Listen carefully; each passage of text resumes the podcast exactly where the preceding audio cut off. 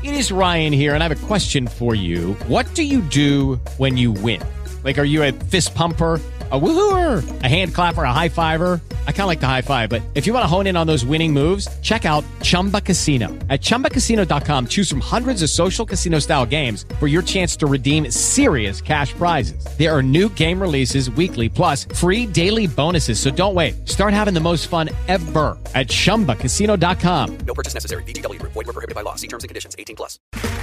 Okay, round two. Name something that's not boring.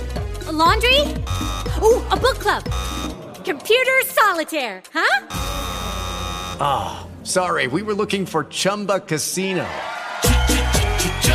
That's right. ChumbaCasino.com has over 100 casino style games. Join today and play for free for your chance to redeem some serious prizes. ChumbaCasino.com. No purchase necessary. Full prohibited by law. 18 plus terms and conditions apply. See website for details. Milton Teixeira.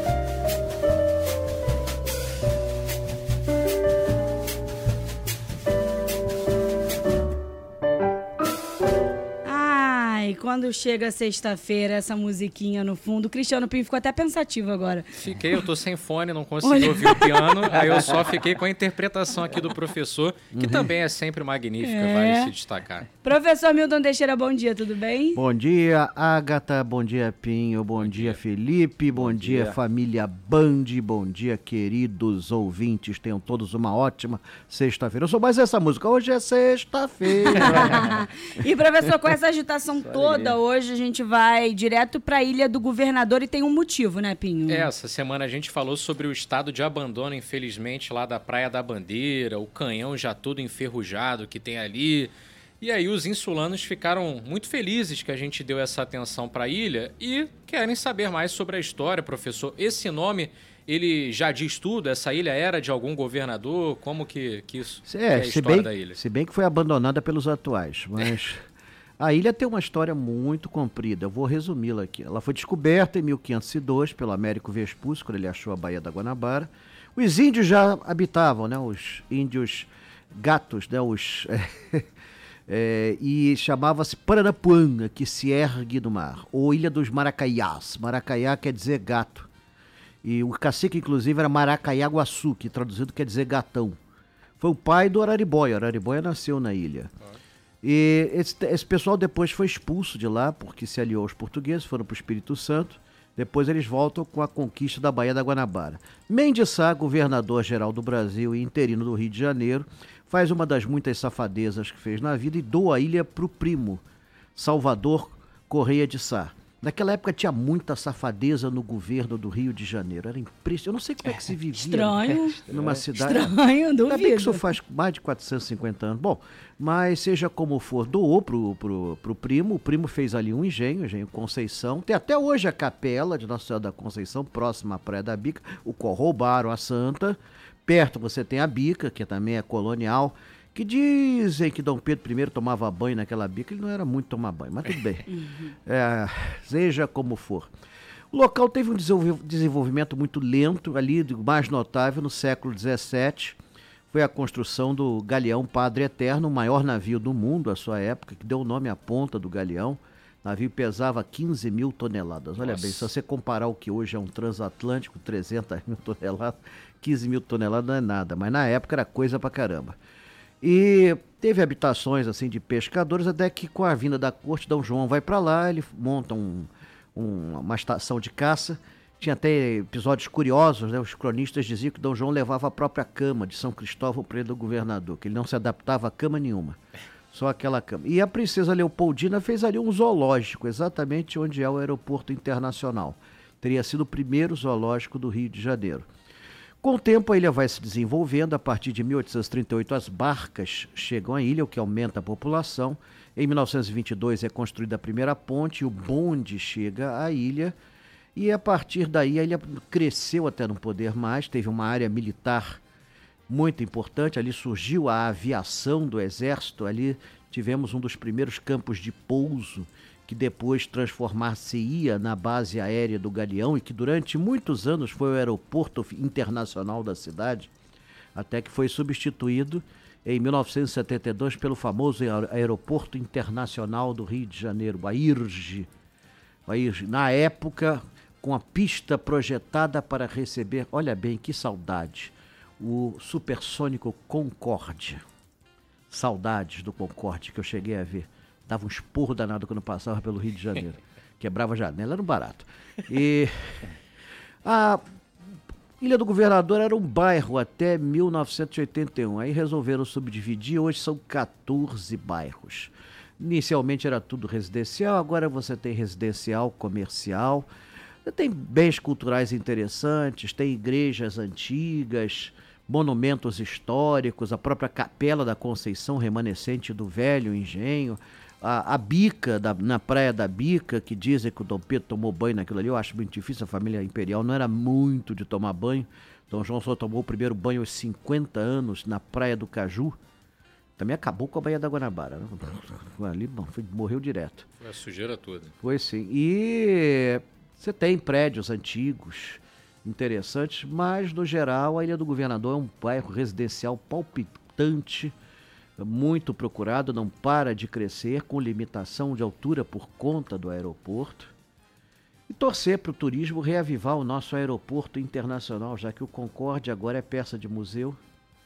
Pelo menos que voltemos a ter um turismo digno da cidade do Rio de Janeiro. É inadmissível que a cidade do a, a, o Brasil inteiro receba menos turistas estrangeiros que o Museu do Louvre em um ano. Não é Paris, é o Museu do Louvre em um ano. Só o, o museu, Só o já Museu tem mais do Louvre recebe mais turistas estrangeiros que o Brasil inteiro. São 6 E milhões quando de você turistas. chega lá, a Mona Lisa é uma Impressionante. 3x4. Pois é, sim, ainda fica te olhando com aquela cara lá de, de quem É. não comeu e não gostou, né? E é feia. Não, né? é- Você vai, ela olha, né? Mas sabe por que, que ela dá aquele O quadro da sorrisinho? frente é bem mais bonito. Você sabe, vocês não sabem, ela era outra, né? O, o, o, o cara Ah, que sim. encomendou a tela era casado, o Francesco Del de Alcântara. Inclusive, ele, aquele quadro foi encomendado para ele botar no banheiro. que era amante, era, era amante, era outra, né? Era até, até Ô, professor, o nosso ouvinte Kleber, ele falou, Pinho, pergunta pro professor, mas aí eu já vou perguntar, tá, Tá. É, ele falou que leu um livro do Álvaro Teixeira Filho que afirma que Araribóia nasceu na Ilha do Governador. Sim, eu acabei de falar isso. É isso, né? Exa- o Álvaro Teixeira Filho é, é o roteiro cartográfico da Baía de Guanabara, editado em 1972 pela Livraria São José. É o único livro do Álvaro Teixeira Filho, eu amo esse livro. Eu tenho ele e ele fala muito da Ilha do Governador e mostra a evolução da ilha. Ele relata o mesmo que eu. É, a Estela mandou mensagem e falou: que legal, o professor falando da ilha, sou insulana de nascença. Uhum. Porque a pessoa que, que nasce na ilha, ela não sai da ilha. Ela, ela adora, ama morar na Ilha do Governador. Tem família na ilha que, olha, eles não saem de lá por nada. Assim, é um bairro tradicional, residencial, os É. prédios são baixos, praticamente a vizinhança toda se conhece, né? Então, é, tem, tem, tem uma relação de intimidade suburbana, né, que desapareceu, por exemplo, dos bairros da Zona Sul já há muito tempo. A gente está falando de Zona Norte, Ilha do Governador São- e nosso, São 80 quilômetros quadrados de ilha. nosso próximo destino também é na Zona Norte, professor. Aí deixa eu só falar a parte do samba aqui. Que Ah, por sou favor. amante, é. né? Claro, União da Ilha, lá na Cacuia, ali, bairro da Zona Central da Ilha do Governador. Essa escola que tem um histórico de sambas enredo que marcaram eh, várias gerações. Aí, domingo, que eu toquei outro dia aqui no programa, de 1977, aí teve Me o lembro. Amanhã, de 1978. será o amanhã? Pois é, o professor vai cantando. É hoje, que teve regravações recentes, muita gente conheceu. Foi pela Fernanda Abreu, se eu não me engano, né? Mas é, foi samba enredo da União da Ilha em 1982, quando a ilha ficou em quinto lugar e o vencedor do carnaval foi o Império Serrano com Bumbum Paticumbum pro Curundum, que criticava ali, inclusive, o, o crescimento das escolas de samba, a perda das raízes. Isso que depois veio a gerar muitas críticas é, também. E aí você teve Festa Profana, de 1989, que é cantado também em arquibancadas aí dos estádios de futebol. Então, União da Ilha teve grandes intérpretes, grandes desfiles e sambas enredo que entraram para a história da música popular brasileira. É hoje de Fernanda Abreu, tá aqui É, exatamente. confirmado. Foi a Então, regravação dela que acabou falha. Resgatando aí esse samba enredo histórico e muita gente que só ouvia música pop acabou conhecendo pela voz da cantora. A gente tem muito ouvinte na ilha, viu? O Flávio mandou mensagem pra gente. Muito boa explicação do professor Milton. Moro na freguesia da ilha e a igreja de Nossa Senhora tá deteriorada. E aí, infelizmente, Eu né? estive lá 20 anos atrás, ela já estava caindo aos pedaços. Que beleza. Só que que fique claro, isso aí é o Império Serrano que ganhou da ilha. em 1982. Não é uma Professor, provocação. Não isso. é. Não é. Professor, vamos falar do Complexo do Alemão, cenário de filmes e mais filmes, Terra cenário... de samba também. É, também. Ou The German Complex, né? Agora tudo Foi que algum ser alemão, falado. professor, que deu esse nome aí? Tem, tem origem com algum alemão? Nosso Rodolfo Nosso Schneider? Rodolfo fez a mesma coisa. Na verdade, na verdade, ele era meio alemão. Era um polonês, Leonard Markiewicz. E quando ele nasceu, realmente, o território da Polônia pertencia ao Império Alemão. Por isso, isso era muito comum no passado. Por exemplo, os judeus eram chamados de turcos, porque a Palestina hoje eh, pertencia ao Império Turco. Então tinha isso. Então ele, por isso que ele era chamado de alemão. Ele em 1920 ele compra aquela serra, a Serra da Misericórdia, começa a fazer loteamentos. Na mesma época ele se instala na Penha o cur- Curtume Carioca. Complexo do Alemão é um complexo de 16 comunidades que vão desde São Cristóvão até a Penha. E é um dos maiores do, do, do, do mundo, pode-se dizer assim. É, e essa história do Complexo do Alemão, ela é bastante subdividida. Eu vou aqui resumi-la impressionantemente. Então, ele começa a lotear, vem o Curtume Carioca, depois vem a abertura da Avenida Brasil. Com isso, a, a comunidade cresce bastante, ali passa a ser um bairro residencial por excelência. De início, o Leonardo loteava os terrenos, tentava fazer rua, tentava fazer alguma coisa assim de um ordenamento. Depois de 1970, a- a- o bicho passou a correr solto, porque as terras passaram a ser distribuídas pelas associações de moradores. Aí realmente se consolidou a comunidade, cresceu bastante. Nos anos 80 você tem a entrada do tráfico. A população do alemão é de 99,999999% de trabalhadores. Agora, tem aquele desgraçado 0,0000000 que tem uma K-47 e bota para quebrar. Essa turma é que é perigosa. E ali é um verdadeiro mundo que eu cheguei a conhecer muito bem. Quando tentaram pacificar aquilo em 2011, colocaram a polícia pacificadora, levei muito turista. Foi o Príncipe Henry, foi lá, tomou, tomou açaí, lá no Alemão, onde era o micro-ondas. Né? Que contraste, hein? Não, ele já não viu o micro-ondas, tiraram o micro-ondas, mas quando eu levei lá os primeiros turistas, o solo era todo preto de cinzas, assim. Eu garanto que aquilo não era churrasco de carne de vaca. Pois é, então a, a- coisa era assim. Não, e cheguei a fazer lá passeios gastronômicos. Os caras faziam uns sanduíches completamente. Nova Brasília tinha uma série de lanchonetes. Nova Brasília, para quem não conhece, é uma comunidade onde moram, é assim, não, não, não, não é uma fa- Brasília está mais favela do que Nova Brasília. E eles tinham lá lanchonetes, cheguei a levar muita gente lá para comer os Comida de sanduíches. todo tipo lá, né, professor? Sim, sim, era uma comunidade progressista. Eu acreditava realmente que aquilo ia adiante, que a violência estaria controlada, não digo vencida, mas controlada, a um nível que você pudesse frequentar. Porque no Rio de Janeiro, você sabe como é que é, ninguém te proíbe de sair com joia. Agora, se você vai voltar com elas, são outras coisas. Mas eh, a coisa voltou para trás, deu para trás. Eu cheguei a levar senhoras da sociedade de Ipanema e Leblon. Elas ficavam encantadas com aquilo ali, achavam um barato. Depois podiam dizer para os amigos: estive no alemão, não sei o quê, comi no alemão. É, era muito bacana. Aquele teleférico era inacreditável, era muito bom. E é uma pena, né, que as coisas, as coisas aqui voltaram mais ou menos como era antes no quartel de Abrantes. Fizeram até filme, um filme até bastante bastante segregacionista, né? mas é, fizeram novelas lá, passadas no local, mas o principal é extirpar o, o câncer da violência, isso infelizmente não foi, não foi conseguido. O alemão também conecta não só as suas próprias favelas, né, professor, mas pela serra a outros conjuntos de favelas, vai se expandindo aí por tudo que Sim, é bairro. porque os limites, olha, vai de São Cristóvão, Ramos, Olaria, é, pega, pega isso tudo, Penha, pega isso tudo, né? Havia até um projeto de fazer um teleférico ligando o Morro do Alemão à Igreja da Penha. Ou seja, ia fazer o conjunto turístico.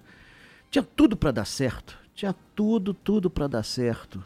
Mas, e fizeram a coisa certa, botaram o teleférico começando da estação ferroviária, que também era estação metroviária. Estava tudo montado ali. Mas, infelizmente, a violência recrudesceu e os turistas foram embora. Hoje, o seu local ainda tem gente sendo vi- visitando, conhecendo turisticamente, mas é muito pouco comparado com o que teve em 2012, 2013, 2014. Ele levava ônibus e ônibus e ônibus e ônibus e ônibus, e eles consumiam, faziam o comércio crescer, tudo mais. Pô, é uma pena, uma pena. E quando tem tiroteio, quem está no teleférico fica muito vulnerável, né? Eu fiz um Sim. vídeo, inclusive, a respeito disso, criticando os políticos em relação às promessas que fizeram na região e depois a realidade, chama o Bonde da Farsa, tá no YouTube, quem quiser procurar. E tem um determinado momento que mostra o tiroteio com uma pessoa preocupada dentro do teleférico ali filmando. Sim, Então porque ele, ele- ele é muito exposto. As estações são muito bonitas, com mosaicos feitas por artistas locais. Eles aproveitaram os artistas locais, colocaram, fizeram uma homenagem à Cartola numa delas, fizeram homenagem a outros sambistas, eh, fizeram homenagem à comunidade local, fizeram painéis muito bonitos, mas é o tal negócio. É como dizia Shakespeare, foi um sonho de uma noite de verão. E, professor, ainda tem bastante ouvinte falando do nosso outro assunto, da Ilha do Governador, ó, o Eita, Pedro. viva a ilha! É, viva a ilha. O Pedro, Pedro Monte... bateria. O Pedro falou, moro no Jardim Guanabara há 23 anos, ouço vocês todos os dias. O povo da ilha não sai nem quando morre porque enterra ali no Cacuia mesmo. Ele brincando com essa Eu, situação eu de que ninguém para não dizer que eu não conheço nenhum, eu conheço um insulano que saiu da Ilha do Governador, nosso Pedro Antônio Guimarães, que foi colega aqui do grupo. Mas é o único também, quase ninguém sai da ilha, né? Já que falam tanto dos monumentos da ilha, estão precisando fazer um Araribóia, que é nativo de lá. Sim, filho da terra. Araribóia quer dizer serpente da tempestade. Olha que nome É, o professor vai falando os nomes aí da, relacionados à ilha, né? Até por conta da origem indígena, e você vai associando. Por exemplo, Paranapuã era uma empresa de ônibus, né? Porque acabou declarando falência recentemente. Entre outros Colina aí, do Mar. É isso, os bairros de lá levam muito esse nome. Tem um, um posto do Detran também, que é num bairro, acho que é Tu- Tupiacanga, algo assim também. Tubiacanga. Isso. Tem a estrada Tubiacanga. E aí a história, ela vai. Quando o professor vai passeando pela história, você vai, vai entendendo por que os nomes persistem até hoje, né? Falando em passeando pela história, hoje a gente tem passeio, né, Temos professor? sim, temos sim, temos sim. Eu e Marcos Lacerda, a dupla da pesada, nós vamos fazer um tour histórico artístico pelos cinemas antigos do Rio. E desta vez incluir centro, zona norte, zona sul, zona oeste. Dá para incluir tudo? Não, senão ficaríamos aqui três dias. Nós temos só uma hora, uma hora e meia para fazer isso e ainda cima contar historinhas que aconteceram. Muitas delas eu presenciei, era um grande frequentador de cinema, apesar de enxergar, sempre ter enxergado mal, tinha uma péssima visão, mas ih, assisti coisa que ninguém acredita que exista. Assisti Tubarão no cinema, Star Wars no cinema. é, A Volta ao Mundo em 80 dias, 20 mil léguas submarinas, que tinha um outro efeito. Tinha, bom, quando, quando o bandido levava soco, todo mundo batia a palma. É diferente, você não tem isso. Hoje aqui, você não tem isso. O filme do Schwarzenegger, quando matava lá o bandido, todo mundo. "Ah!" O cinema era mais interativo, né? Era interativo, todo mundo participava. É, Quando a Estrela você- da Morte explodiu, o cinema Roxy foi abaixo. Assim, Hoje em dia, a única coisa que se ouve é o barulho do, da mordida da, pipoca, pipoca, das é. pessoas. Não, não, né? mas em estreia ainda tem esse um pouco dessa cultura das pessoas baterem palma, mas É, não só em estreia mesmo. só em Sim, mas estreia, eh, na é. minha época os cinemas tinham são muito 1.500 fãs. lugares, 2 É. mil lugares, 3 mil lugares, como São Era um Luís. pô. estádio, né? Era um estádio, era um estádio, era um troço assim. Inacreditável. As bruxas de Eastwick, ninguém ria de passar mal ali dentro. Era coletivo, todo mundo acabava rindo. Tinha o namoro do cinema que ninguém consegue tirar. Não adianta. Tem, tem N histórias desse sentido. Tem umas até que eu não posso contar, por motivos óbvios, né? A censura aqui proíbe neste horário que eu fale. O vento levou. Pergunte ao seu avô o que é o vento levou né, no cinema. Mas, seja como for, nós vamos ter hoje, meio-dia e 30, no YouTube. Vamos estar lá. Quem não. Ah, mas eu estou trabalhando nesse horário. Não tem problema, isso vai ficar no YouTube. Você vai poder assistir. Você pode se inscrever, pode participar. Não coloquei todos os cinemas, não é possível. Infelizmente, não é possível. Coloquei uns 60, mas não tá de coloquei tamanho. todos. É, exato. Então, Você teria que colocar mais de 250 salas para para completar tudo. Fora o que tinha em volta, a confeitaria que o pessoal ia depois, confeitaria Tijuca, Aquele troço todo. E alguns desses cinemas, coitados, viraram igrejas, outros viraram farmácias, outros não viraram nada. Muitos não resistiram Foram à abaixo, pandemia. foram abaixo. A pandemia acabou com a maioria deles. Praça Sans Penha tinha 12, não tem nenhum. Cinelândia tinha 10, tem um. Tudo bem, tá um outro está ressurgindo como teatro, mas não é a mesma coisa. E é isso. E amanhã tô lá eu na feira de antiguidades da Praça 15, vendendo minhas antiguidades. E por enquanto não é possível fazer os passeios presenciais. Nossos passeios tinham 400 pessoas, não dá para colocar 400 pessoas num passeio assim, pelo menos ainda não é permitido. Eu só estou fazendo passeios com grupos pequenos. Dia 1 de agosto vou fazer Fortaleza de São João. Quem tiver interessado, liga para minha mulher. Vilma! 988 60 0480. Repita. 988 60 0480. Vilma Zapelli, viúva do grande Fred Flintstone. Vilma da Essa viu quando ah, ainda não viu, viu as origens do viu a lanterna mágica ainda. Professor Milton É. Teixeira, então, no passeio, um beijo pra você Até até, daqui a pouco. É, até daqui a pouco, com os Eu e nossos ouvintes que quiserem acompanhar. E já tem ouvinte escrevendo ali no WhatsApp falando que vai te visitar na feira. Ah, será um grande prazer. será um grande... Ih, vai- lá é uma verdadeira festa, vai todo mundo da Band. Ah, eu vi ontem, não sei o que, vim aqui. eu tô sempre a- a- em frente à tabacaria africana. De um lado tá o, tá o Osório, do outro lado tá a tabacaria africana. Então, eu tô aí nesse meião. Aí. Sempre das 6 horas da manhã às 3 horas da tarde. Até a Band, TV Band foi me entrevistar lá. Aí. então tá, professor, um, um beijo. Beijão, até a próxima. Tchau, tchau. Antes da gente encerrar, 11 horas e 5 minutos, eu